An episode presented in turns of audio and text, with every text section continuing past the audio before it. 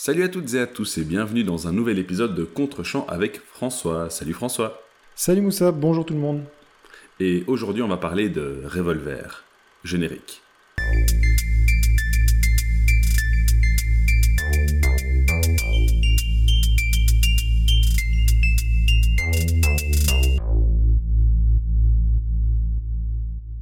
Et oui Moussa, cette semaine, je t'ai donc demandé de regarder un monument du cinéma américain, La Horde sauvage de Wild Bunch de Sam Peckinpah. C'est un western, euh, mais c'est pas n'importe quel western, on va y revenir. Rapidement, le pitch donc. Euh, William Holden, le fabuleux William Holden, qui est un acteur que j'aime beaucoup, c'est un des acteurs de, Sidney Lumet, notamment dans Network. Euh, et donc William Holden, le merveilleux, incarne Pike Bishop, le chef d'une bande de hors-la-loi sans peur, mais surtout sans reproche, je pense que tu vas y revenir, qui procède à un braquage d'une compagnie ferroviaire au début du film, et ce braquage s'achève dans un véritable bain de sang. À la tête des survivants de sa horde, Pike s'enfuit au Mexique, alors secoué par la Révolution, et est pris en chasse par une bande de mercenaires menée par Dick Thornton, l'ancien acolyte de Pike, obligé de traquer ses anciens amis sous peine d'être renvoyé en prison. Alors ce film est une véritable entreprise de démolition. Euh, le moins qu'on puisse dire est que c'est sanglant. Tu as parlé de revolver, on pourrait parler de sang aussi. C'est un film, je pense, pas agréable. J'ai une petite prédiction avant de te lancer, Moussa, c'est que je ne suis pas convaincu que le, le film te soit très sympathique. Euh, je ne pense pas que ce soit son... Je pense que ce n'est pas nécessairement son objectif, mais je, je, je crois que tu as peut-être eu un peu de mal avec le film, c'est un, c'est un pressentiment, mais je serais ravi d'en discuter, donc sans plus attendre, je te laisse la parole. Qu'est-ce que tu as pensé de cette horde sauvage qui porte particulièrement bien son nom?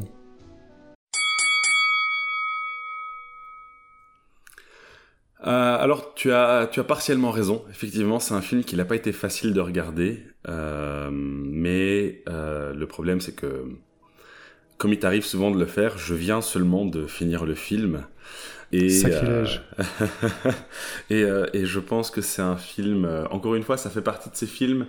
Euh, je pense que je vais euh, apprécier davantage après notre notre euh, bah, notre discussion en fait, parce que je pense qu'il y a des choses intéressantes à dire à son sujet, mais le, le visionnage en lui-même n'a pas été toujours facile.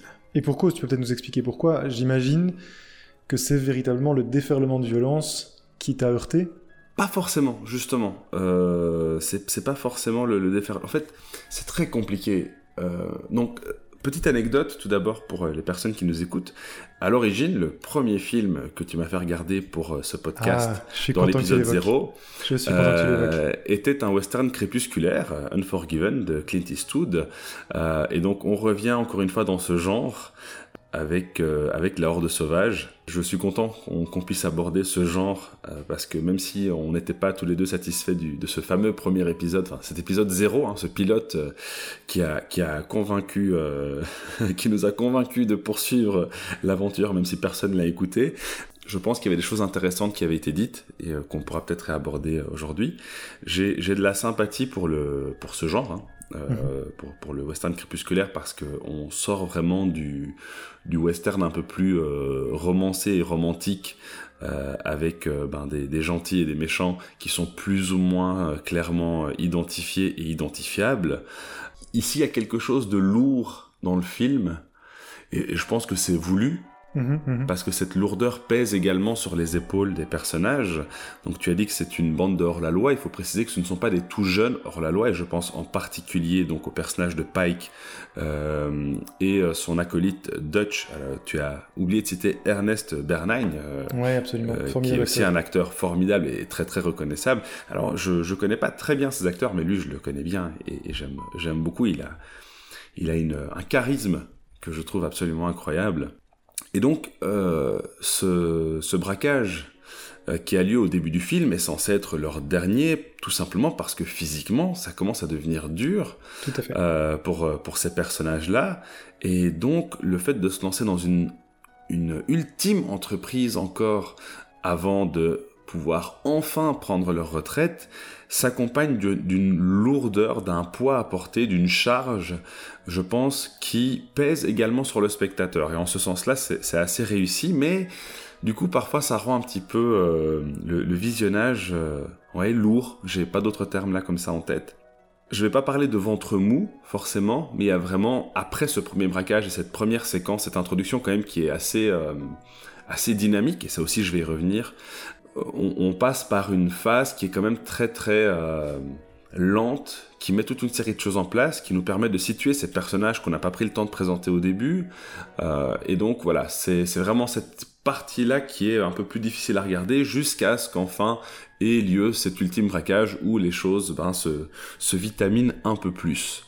Néanmoins, je tiens à préciser une chose, le, braquage n'est pas forcément le propos du film. Euh, et ça, c'est important, je pense, de le souligner. C'est ça, c'est un événement qui a de l'importance, mais je, je, pense que le propos du film va un peu plus loin euh, par rapport à des personnages, en fait, bah, qui sont pas seulement vieux, qui sont aussi dépassés, tout simplement. C'est aussi un petit peu le, thème du, du, euh, ben, du western crépusculaire. Le monde a évolué.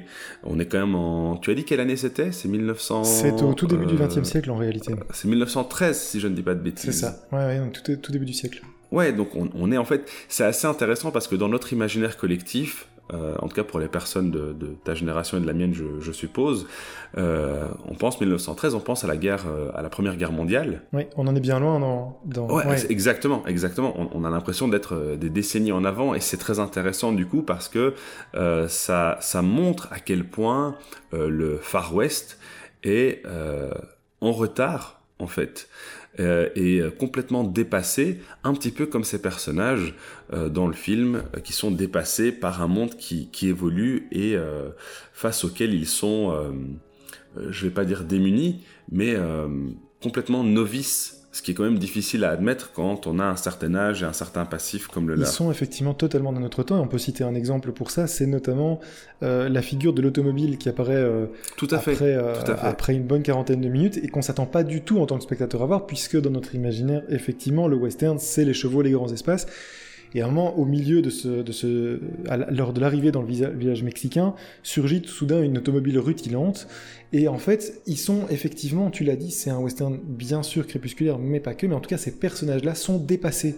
C'est un monde qui n'accepte plus les figures telles que telles enfin les figures qu'ils représentent en réalité euh, ils n'appartiennent déjà plus à ce monde mais il y a quand même un regard d'ailleurs sur ce modernisme puisque la, voiture représentera aussi un instrument de torture. Donc il y a un regard à la fois sur les personnages et comment est-ce qu'ils se positionnent par rapport à, euh, ce passage à une ère moderne, mais il y a aussi un regard du réalisateur qui, s'identifie à Pike et qui voit ce changement comme quelque chose d'hostile. Euh, on n'est pas dans, nécessairement dans du progrès, on est simplement dans l'arrivée d'un nouveau monde et qui, euh, en fait écrase tout sur son passage notamment les, les personnages de la Horde sauvage. Ouais, c'est vrai que j'avais pas pensé aussi au regard du réalisateur, mais je pense que tu as entièrement raison. Et euh, ça, ça, rend le film euh, très pertinent. Euh, d'autant que c'est un film qui date de 69, hein, donc c'est quand même pas un film tout récent mm. non plus.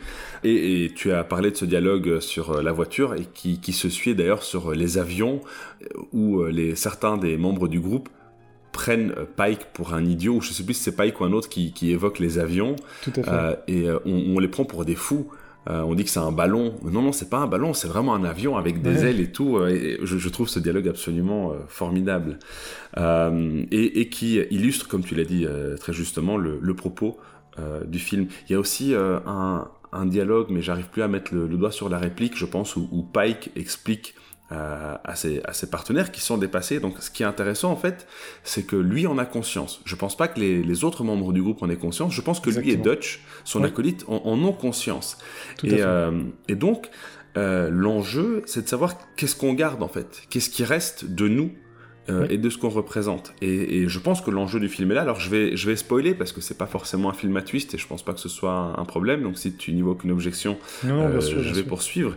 Mais euh, donc tu l'as dit, Pike et Thornton, donc ceux qui les, celui qui les pourchasse avec un groupe de, de, de, mercenaires. Euh, pas, de, pas de mercenaires, mais de, de... En fait, si, si, si, c'est des, des, mercenaires en fait qui sont, en fait, le, le gouvernement américain, via l'entreprise des chemins de fer, engage donc en fait, c'est le patron des, chemins de fer qui engage des mercenaires menés donc par l'ancien acolyte de Pike pour retrouver cette bande qui a fait le braquage.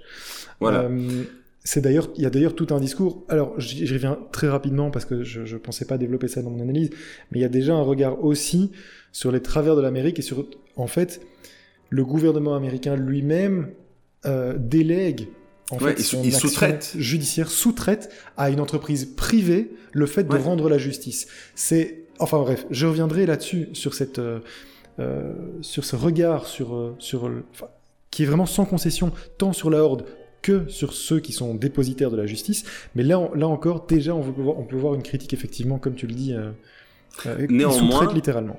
Néanmoins, donc ces, sous-traitants, donc ces mercenaires, sont aussi à l'image des acolytes donc de Pike et de Dutch. Ce, en fait, il y a vraiment un effet miroir. Ils ne valent pas mieux. Exactement. En fait, ce, sont des gens qui aspirent euh, au même type de monde. Euh, sans s'en rendre compte, en étant soi-disant de l'autre côté de la justice, mais en fait absolument pas. Ce sont des gens aussi qui sont prêts à, à, tuer finalement pour, euh, pour de l'or. Tout à fait. Euh, et donc euh, voilà, c'est bon après c'est le propre de ce genre de film, mais il y a un effet miroir qui est très intéressant entre les deux groupes. bref, donc l'enjeu du coup pour des personnages comme Pike et Dutch, mais aussi Thornton quelque part, c'est de se demander mais qu'est-ce qui reste alors mhm. Qu'est-ce qu'on peut sauver quel peut être notre héritage, j'ai même envie de dire. Et il y a une espèce de d'honneur que ces personnages veulent préserver. Ah, c'est intéressant que tu dis ça. Malgré vraiment toutes les saloperies euh, qu'ils peuvent faire pendant le film, tout à fait. Euh, parce que ce, sont vraiment des salopards, hein, je dirais. Il n'y a, pas, pas d'autres termes. Il faut insister là-dessus. tout à fait. Ce sont des, des, salopards euh, finis qui seraient prêts à exploiter n'importe qui, n'importe comment pour, pour pas un rond. Mais et c'est vraiment vers la fin, lorsque un des membres du groupe euh, se fait enlever euh, par un général mexicain. Je ne vais pas rentrer dans le détail du contexte, je ne pense pas que ce soit forcément euh, intéressant, mais donc il, est captif auprès d'un général qui est aussi une crapule finie. Mhm.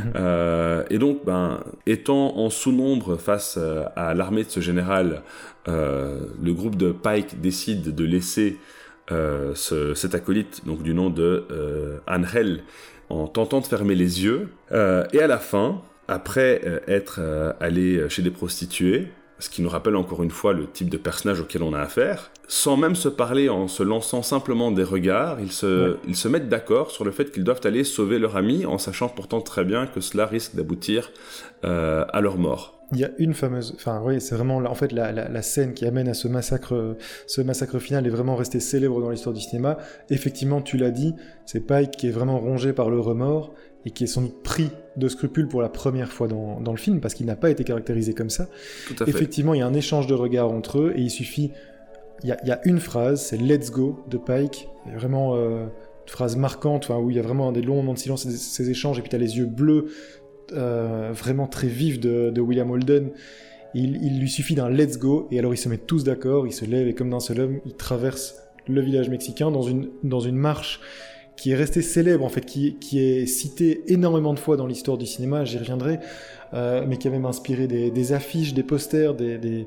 Enfin, vraiment, c'est une imagerie il y a un plan qui m'est très familier, euh, pourtant je n'ai pas le souvenir d'avoir vu ce film, ou alors peut-être étant très petit, mais euh, où ils se tiennent vraiment à l'entrée de ce petit village où se trouve le général, où on les voit vraiment alignés tous les quatre qui regardent en haut, euh, donc puisque le général est en hauteur, et, c'est un plan effectivement qui, qui, paraît très très familier et qui, oui. voilà, il est iconique, il, en impose en fait. Tu vois les personnages là qui ont une certaine stature qu'ils n'avaient pas pendant tout le film parce que ce sont juste des hors la loi absolument crapuleux. Et là, il y a quelque chose d'honorable euh, dans cette séquence qui est, euh, euh, qui est parfaitement retransmise à, l'écran.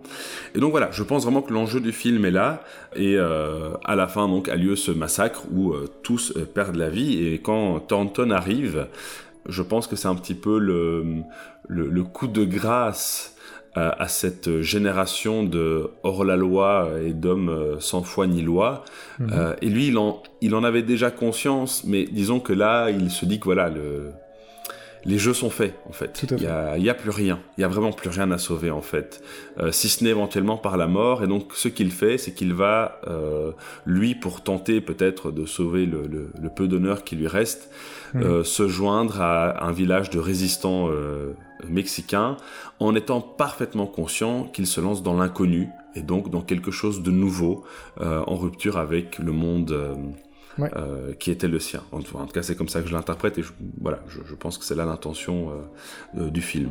Et ça, c'est quelque chose qui m'est évidemment très sympathique. Ça fait partie des choses que j'ai appréciées dans le film. très brièvement, euh, le film est absolument joli, on a un travail de reconstitution assez incroyable, on est quand même en 69, c'est assez fou de pouvoir faire un truc pareil en 69, on a, on, a vraiment presque l'impression, j'ai envie de dire, que le film euh, a été filmé en 1913 en fait, et c'est ça qui est assez fou. Euh, le, Far West est majestueusement représenté, on a, on a des plans de paysages qui sont absolument somptueux, et, surtout, ça nous permet de réaliser que le, Far West a donc, en plus de sa propre histoire, sa propre géographie aussi. Hein. C'est elle aussi qui est assez euh, iconique et, facilement euh, reconnaissable. Alors, il y a un truc qui m'a perturbé, mais je pense que tu vas en parler un petit, un petit peu plus, c'est dans euh, la, la, réalisation mm-hmm. euh, et les scènes d'action, et en particulier la, la ah. toute première. Il y a, y a, un mélange de cuts extrêmement rapides avec euh, de, du slow motion. Tout à fait. Alors, il me semble avoir lu, euh, j'ai pas vraiment lu grand chose sur le film, mais je, je, suis tombé sur une phrase comme ça un peu perdue au milieu de nulle part, sur le fait que c'était assez nouveau à l'époque. Effectivement, c'est pas étonnant, je pense que c'est très très nouveau à l'époque comme, euh, comme manière de filmer, et je pense aussi comme technologie. Mais alors, c'est le petit bémol que j'ai, euh, c'est que ça, ça devient un peu confus parfois. Ah oui, oui, je vois ce que tu veux dire. Je vais en parler on, a aussi, alors là ça, ça, relève aussi du jeu, hein, où je me rends compte que je parle depuis longtemps, donc je vais vraiment essayer d'être le plus bref possible, mais on a euh, des séquences euh, où euh, il y a du surjeu un petit peu dans la manière dont on meurt. Je me souviens qu'on avait parlé du, du, cinéma turc, je t'avais dit qu'il y avait une espèce de surjeu absolument ridicule dans la manière mmh. dont les personnages mmh. mouraient. Alors on n'est pas à ce niveau ici, mais je pense que ça fait quand même partie aussi du western où on, on meurt en faisant un grand saut en arrière ou en se laissant tomber. Ça fait partie du genre et euh, j'ai pas forcément de souci avec ça. Euh, par contre, je euh, j'avais j'ai eu un peu de mal avec la lisibilité de certaines séquences où ça va vite d'un coup, ça va lentement d'un coup et, parfois les slow motion montrent des choses qui ne paraissent pas forcément indispensables dans cette séquence d'action. Je pense notamment au tout début à la fusillade lors du premier braquage où on voit une vitrine se casser euh, en, slow motion, entrecoupé par des cuts très rapides de personnages qui se font tuer. Euh, alors soit quelque chose m'échappe hein, et je passe à côté, c'est tout à fait possible. Euh, soit je, pense voilà, on, joue vraiment avec le montage et avec le rythme et, et, parfois ça marche un petit peu moins en ce qui me concerne.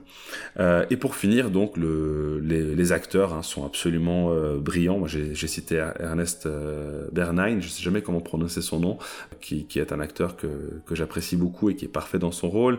William Holden, tu l'as, tu l'as cité aussi. Je le connais pas aussi bien que toi, mais c'est vrai que voilà, je, je, lui tire mon chapeau sans mauvais jeu de mots dans ce film. On a aussi Robert Ryan qui joue Thornton. Alors, je, je regrette qu'on le voit pas énormément finalement. J'aurais apprécié le voir plus. Il est très charismatique, oui, mais c'est vrai que c'est pas lui le, héros du film. Mais effectivement, il est, il est très très bon dans les scènes. Mais je pense qu'il fonctionne aussi en, en opposition et en contraste avec euh, les mercenaires qu'il est obligé d'accompagner. Parce qu'il est comme Pike en fait une sorte de figure mythique. Et euh, il fonctionne très bien là où, euh, enfin voilà, il fonctionne très bien en opposition avec ces mercenaires qui eux sont vraiment de villes, enfin voilà, sont vraiment des, des, abominations. Lui a encore cette stature et ce charisme qui le fait ressortir. Et, surtout, il l'a même parfois sans parler. Hein. On a cette séquence dans le train où ils sont avec des jeunes soldats complètement inexpérimentés euh, et euh, où euh, eux sortent du train en laissant en plan ces soldats alors que les, leurs adversaires sont en train de voler des armes. Mhm. Et, il a rien à dire. Je pense, je pense qu'il dit peut-être un mot. il leur dit peut-être qu'il leur dit let's go justement, je ne sais plus. Mais il, il, voit ces soldats inexpérimentés et il s'approche de ses propres mercenaires et il dit on, on sort et il le fait vraiment avec une, posture qui est euh, extrêmement charismatique. Et c'est pour ça que je regrette justement qu'on ne le voit pas un peu plus. Voilà, euh, j'ai fait le tour. Désolé, j'étais vraiment long et j'espère ne pas avoir été trop euh, brouillon dans mon analyse du film. Je rappelle que c'est encore très très frais dans ma tête. Mais voilà, je te laisse la parole, je t'en prie. Ouais, c'est gentil, mais non, non, mais t'as déjà dit plein de choses intéressantes. D'abord, je dois quand même préciser que La Haute Sauvage est vraiment un film immense. Euh, thématiquement, il n'est pas possible dans un podcast euh, de, de, de, 30 minutes d'aborder tout, tout ce qui est mis en place par le film et tout son héritage non plus. J'ai choisi quelques axes. Euh, mais c'est un film absolument immense. Alors je veux commencer par dire que c'est vraiment d'abord le film d'un homme en colère. Peckinpah, lorsqu'il réalise le film, il veut, c'est une entreprise de démolition. J'ai dit en début de podcast, il veut vraiment, il est en colère et il veut casser les codes du western qui a énormément romantisé la figure des cowboys, la figure des hors-la-loi, ainsi que la représentation de la violence. C'est vraiment là contre ça qu'il se positionne et il veut, c'est presque une sorte de brûlot pour casser les codes, c'est pour démythifier. Euh, et comme tu l'as dit, il le fait en 69. Euh, on sait que le western est un genre extrêmement riche, mais si je dois partir d'un peu sur le départ, je dirais que ce qui, est, passionnant avec le western, c'est que il a contribué à écrire l'histoire de l'Amérique. Euh, L'Amérique est un pays extrêmement jeune et euh, le récit, son historiographie, en fait, c'est fait en grande partie à travers Hollywood et à travers le western. En fait, toute la figure, toutes les valeurs, euh, avec tous les guillemets qu'on peut leur mettre, de la, conquête de, la conquête de l'Ouest, de la liberté, ben, notamment du port des armes aussi, c'est particulièrement l'actualité. Mais tout ça s'est construit à travers notamment la, euh, les récits du western. Et en 69, euh, on sort de la période des western spaghetti, donc qui ont été récupérés par des réalisateurs européens qui l'ont partiellement tourné en dérision, mais qui ont participé aussi à le réiconiser. Euh, eh bien, on a un Sam Peckinpah qui est fou furieux contre cette imagerie, euh, qui en fait véhicule des valeurs quand on y pense, la conquête de l'Ouest et le fait de repousser les frontières. C'est présenté comme ça, c'est la conquête de l'Ouest, des grands espaces, repousser les frontières, mais qu'est-ce que c'est fondamentalement? C'est du colonialisme. Mmh. Euh, et le réalisateur s'inscrit vraiment dans un mouvement contre ça. en fait, son objectif est de montrer à quel point la, violence euh, n'a absolument pas à être romantisée. Alors c'est très intéressant parce que ce qu'il va faire dès lors, c'est vouloir montrer la violence à outrance, parce que son objectif avoué, c'est d'en fait d'en dégoûter le spectateur. Il est persuadé qu'en en montrant énormément et en en montrant trop, il va provoquer l'effet inverse de la fascination et donc le, rejet et le dégoût de cette violence. C'est vraiment sa dynamique et son, son envie lorsqu'il euh, il, réalise le film. Le problème, c'est. Alors, dans un premier temps, la réception du film va être. Je, crois que je vois la chute. Mais oui, oui, oui. En fait, euh, dans un premier temps, au niveau critique, le film va être très très mal reçu. Euh, Notamment parce que forcément, il prend, il, bat en brèche les codes établis depuis des dizaines d'années. Euh, il est très critique à l'envers de, à, ces codes, à l'encontre de ces codes. Mais malheureusement, du côté public, enfin malheureusement, l'histoire, euh, l'histoire n'est pas, euh, l'histoire retiendra que le public sera fasciné par cette violence, par cette représentation de la violence. Il trouvera un côté terriblement ludique. Et en fait, il va inspirer euh, par sa représentation de la violence, des cinéastes comme Quentin Tarantino et John Woo en, particulier. En fait, John Woo a expliqué que La Horde Sauvage est vraiment son influence principale sur toute sa manière de chorégraphier des combats, de la violence, des, scènes euh, d'armes à feu. Euh, c'est toute l'imagerie de Peckinpah a, a totalement inspiré John Woo et Tarantino va réutiliser l'exact même principe de représentation de la violence à outrance mais dans un côté ludique, dans un côté de célébration de sale gosse, mais pas du tout pour la dénoncer. C'est ça qui est assez, euh, qui est assez intéressant, c'est que l'entreprise initiale donc de Peckinpah est vraiment premier degré pour dégoûter le spectateur, et en réalité ça a produit l'effet inverse. Et si je peux ajouter une chose, chez Tarantino, il y a même une volonté euh, d'esthétisme de la violence. Et donc c'est moi, enfin personnellement, je j'aime pas beaucoup le, cinéma de Tarantino euh, pour plein de raisons. Et, tu vois, quand tu as dit, quand tu as parlé du côté, du côté outrancier, euh, de la violence et du fait que ça avait pu me rebuter dans, dans le film de, de Peckinpah. C'est pas que ça m'a rebuté dans le film de Peckinpah, je vois l'objectif derrière. Et euh, je, je, le trouve louable. Euh, là où chez Tarantino, euh, je, je, trouve ça, enfin, gratuit, oui, dans le sens où l'objectif est de faire de l'esthétisme, en fait, de, de, faire de la jolie violence. Tout à fait. Et, et ça, c'est quelque chose qui me dérange particulièrement. Oui, c'est ça. Et donc, euh, Peckinpah admettra euh, assez vite son erreur. Il, se rendra compte très rapidement qu'en fait le succès populaire euh, de son film va totalement à l'encontre de son objectif. Et donc il, admettra s'être trompé, et fameusement trompé, puisque ses héritiers existent encore aujourd'hui, produisent encore des films qui ont beaucoup de succès aujourd'hui.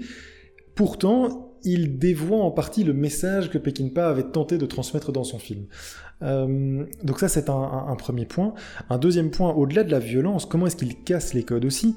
C'est en montrant, et tu l'as déjà largement évoqué, mais à quel point ces héros, en fait, en tout cas ces protagonistes ne sont pas des héros, ce sont des ordures absolues. En fait, il montre ça par un pessimisme euh, complet, c'est-à-dire que aucun personnage n'est à sauver euh, dans cette histoire, que ce soit des personnages féminins, que ce soit des personnages de la Horde qui ont potentiellement plus de doutes.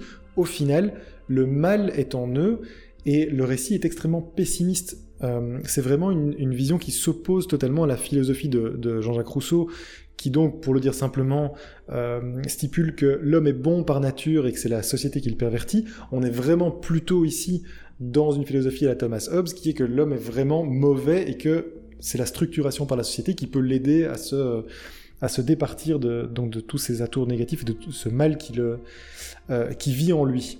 Euh, une autre manière de montrer ça, c'est aussi avec les enfants. C'est ce qui a beaucoup choqué à, l'époque. On le voit dès le, premier, dès le premier massacre des enfants meurent.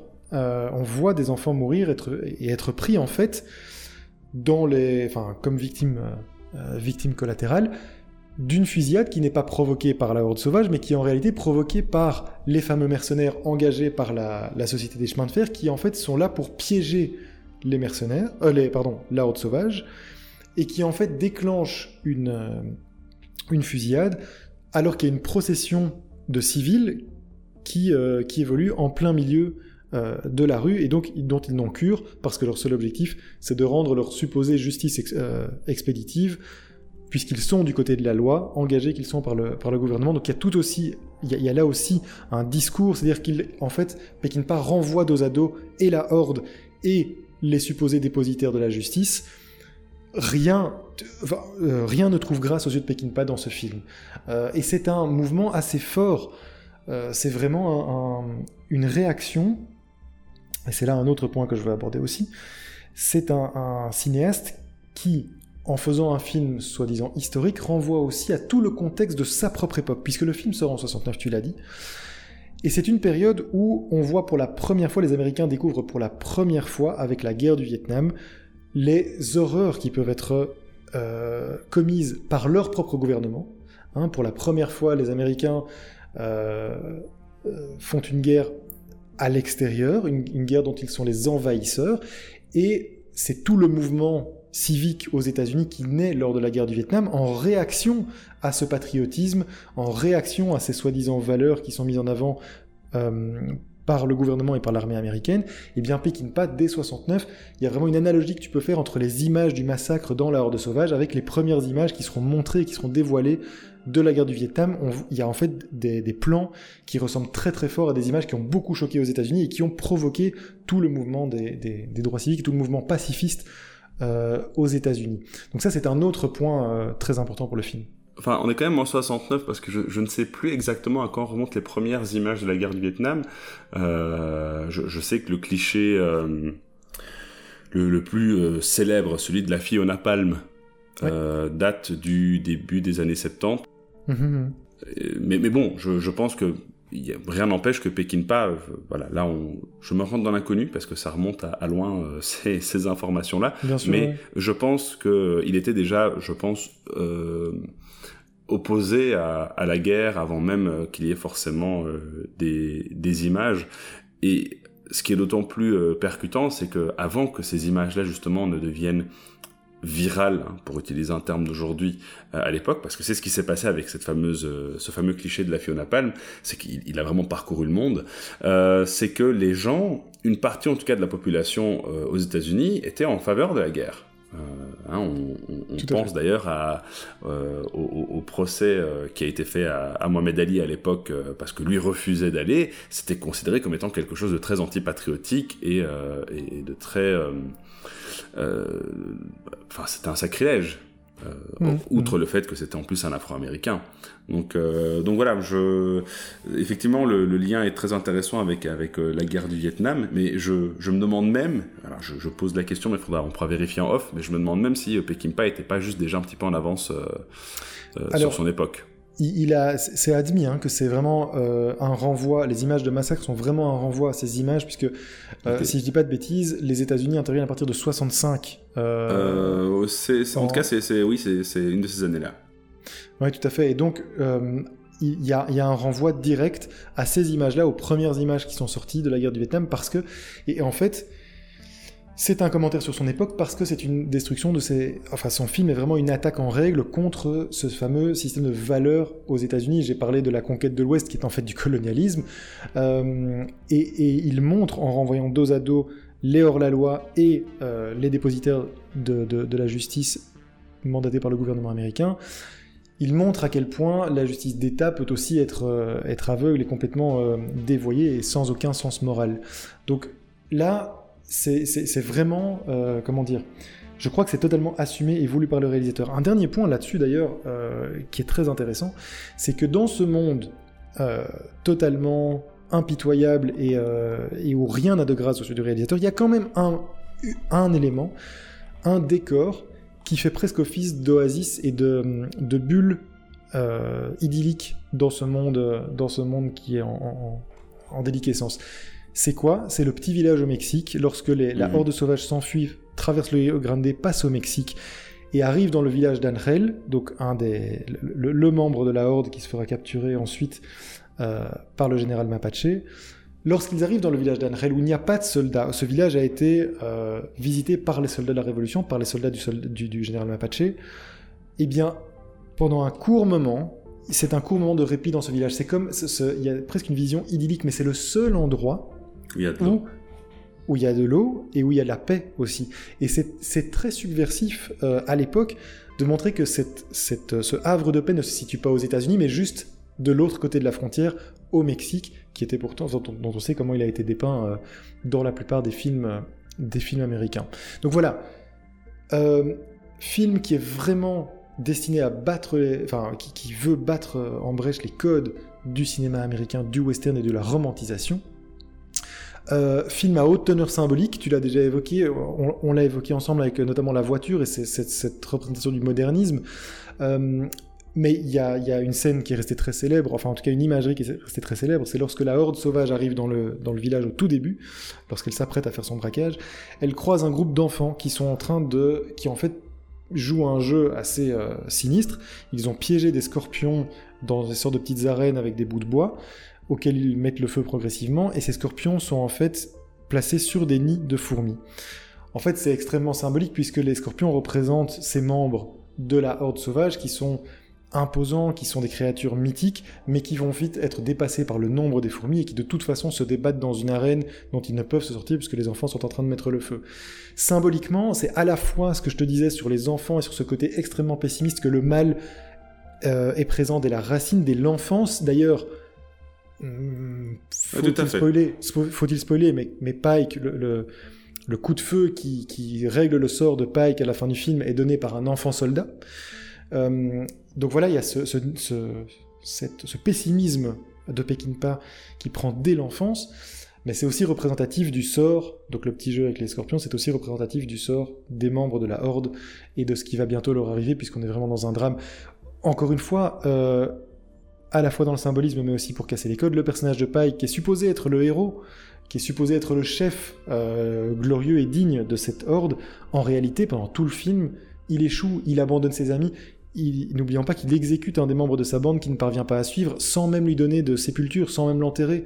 Euh, c'est un personnage qui a abandonné Dick aussi, qui s'est enfui presque lâchement pendant que Dick se faisait, euh, se faisait avoir quelques années auparavant avant qu'il soit jeté en prison.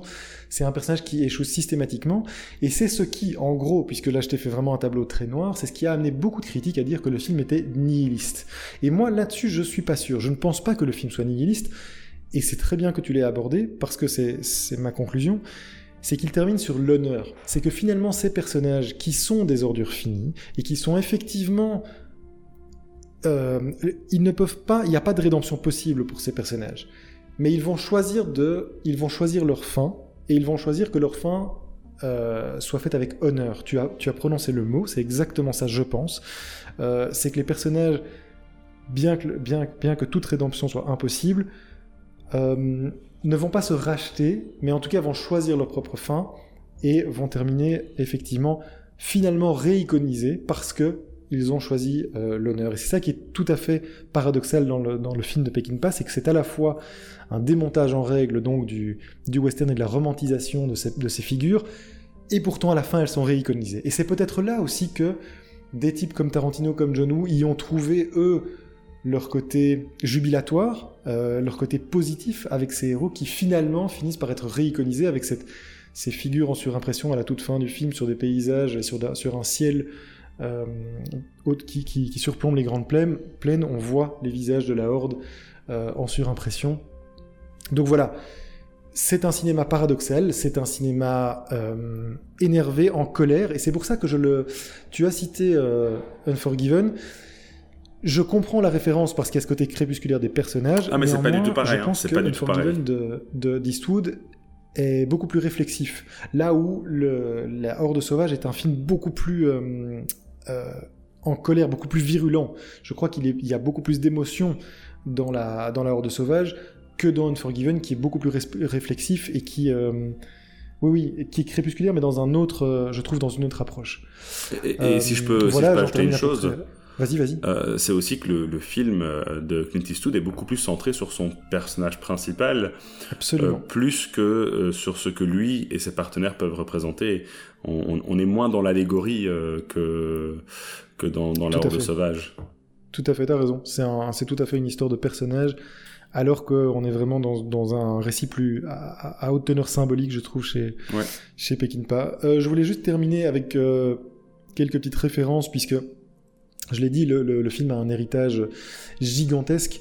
Euh, je t'ai cité John euh, bien sûr Tarantino. Euh, mais j'ai découvert, en, regardant quelques notes sur le film aussi, bah, je savais que la série, la, série de BD Blueberry, l'excellente série de BD Blueberry était inspirée par le film. Mais par contre, ce que j'ai appris, c'est qu'une série qui te tient largement à cœur et que je ne connais pas, que je n'ai jamais regardé, fait référence à la Horde Sauvage. Il s'agit de Buffy contre les vampires puisque notamment le il y a un personnage qui s'appelle Alors, il y a deux frères. Angel. Alors, Exactement. Alors, sauf, qu'Angel n'a rien à voir avec. Euh, ah, apparemment, apparemment, c'est voulu parce que tu l'as dit, il y a aussi, il y a par ailleurs deux frères dans un épisode, les frères apparemment Lyle et Tector Gorge, qui sont littéralement des frères dans la Horde sauvage. Euh, en effet, effectivement, il y a deux épisodes où, ce sont voilà deux, deux ennemis, deux vampires euh, cow-boys, euh, alors qu'ils ne font pas du tout honneur au, au personnage d'origine. Ils sont assez ridicules. Par contre, Angel, ça voilà, n'a rien à voir. Lui, c'est un personnage central de la série. Euh, qui n'a rien à voir avec euh, avec ces caméos, euh, qui eux en revanche sont effectivement. J'ai bien rigolé d'ailleurs en, en, voyant les personnages dans, dans, dans le film, puisque j'ai tout de suite effectivement pensé à ces deux cowboys de, de Buffy.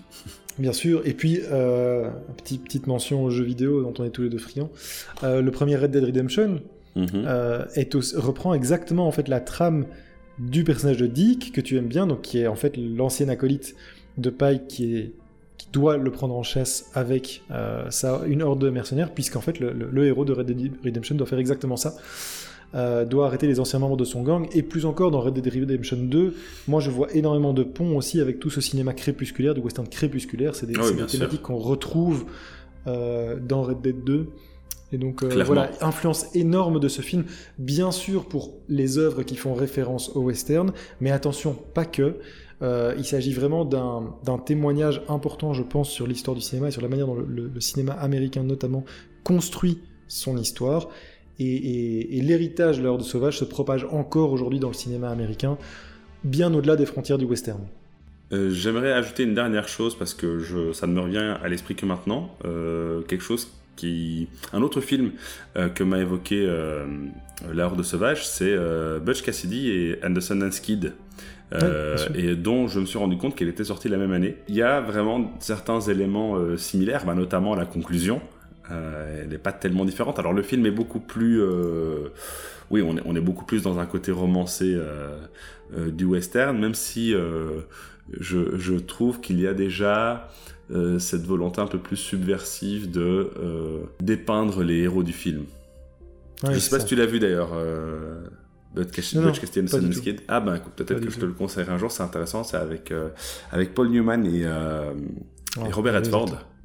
Formidable. Euh, donc très très chouette film aussi, très chouette. Et vraiment, enfin alors, je ne pourrais pas dire qu'il y a des ponts parce que ça fait longtemps que j'ai vu ce film aussi, mais le, le ressenti que j'ai eu à certaines séquences du film m'a vraiment évoqué celui-là. Eh ben, c'est un futur rendez-vous, je pense. mais avant ça, avant ça, le rendez-vous du prochain épisode. Absolument. Euh, donc, qui est euh, Awakenings avec euh, un duo assez improbable, puisqu'il s'agit de Robin Williams, tu l'as dit, et de... Robert De Niro. Voilà, donc le rendez-vous est pris pour la semaine prochaine. J'ai d'ailleurs très fort pensé, mais on, en reparlera, mais j'ai d'ailleurs très fort pensé à Tropic Thunder en voyant Robert De Niro incarner un, un handicapé. Euh, alors, tout à fait, tout à fait. C'est une réflexion que je me suis aussi faite quand, quand je t'ai conseillé le film. Euh, et je pense que c'est un point dont on pourra discuter euh, Super. en temps voulu. donc voilà, ben, on vous invite à regarder La Horde sauvage de, de Sam Peckinpah, surtout à la lumière de, de ces réflexions très intéressantes. Merci François. Merci Moussa. et on vous souhaite donc bon film. On vous dit à la semaine prochaine.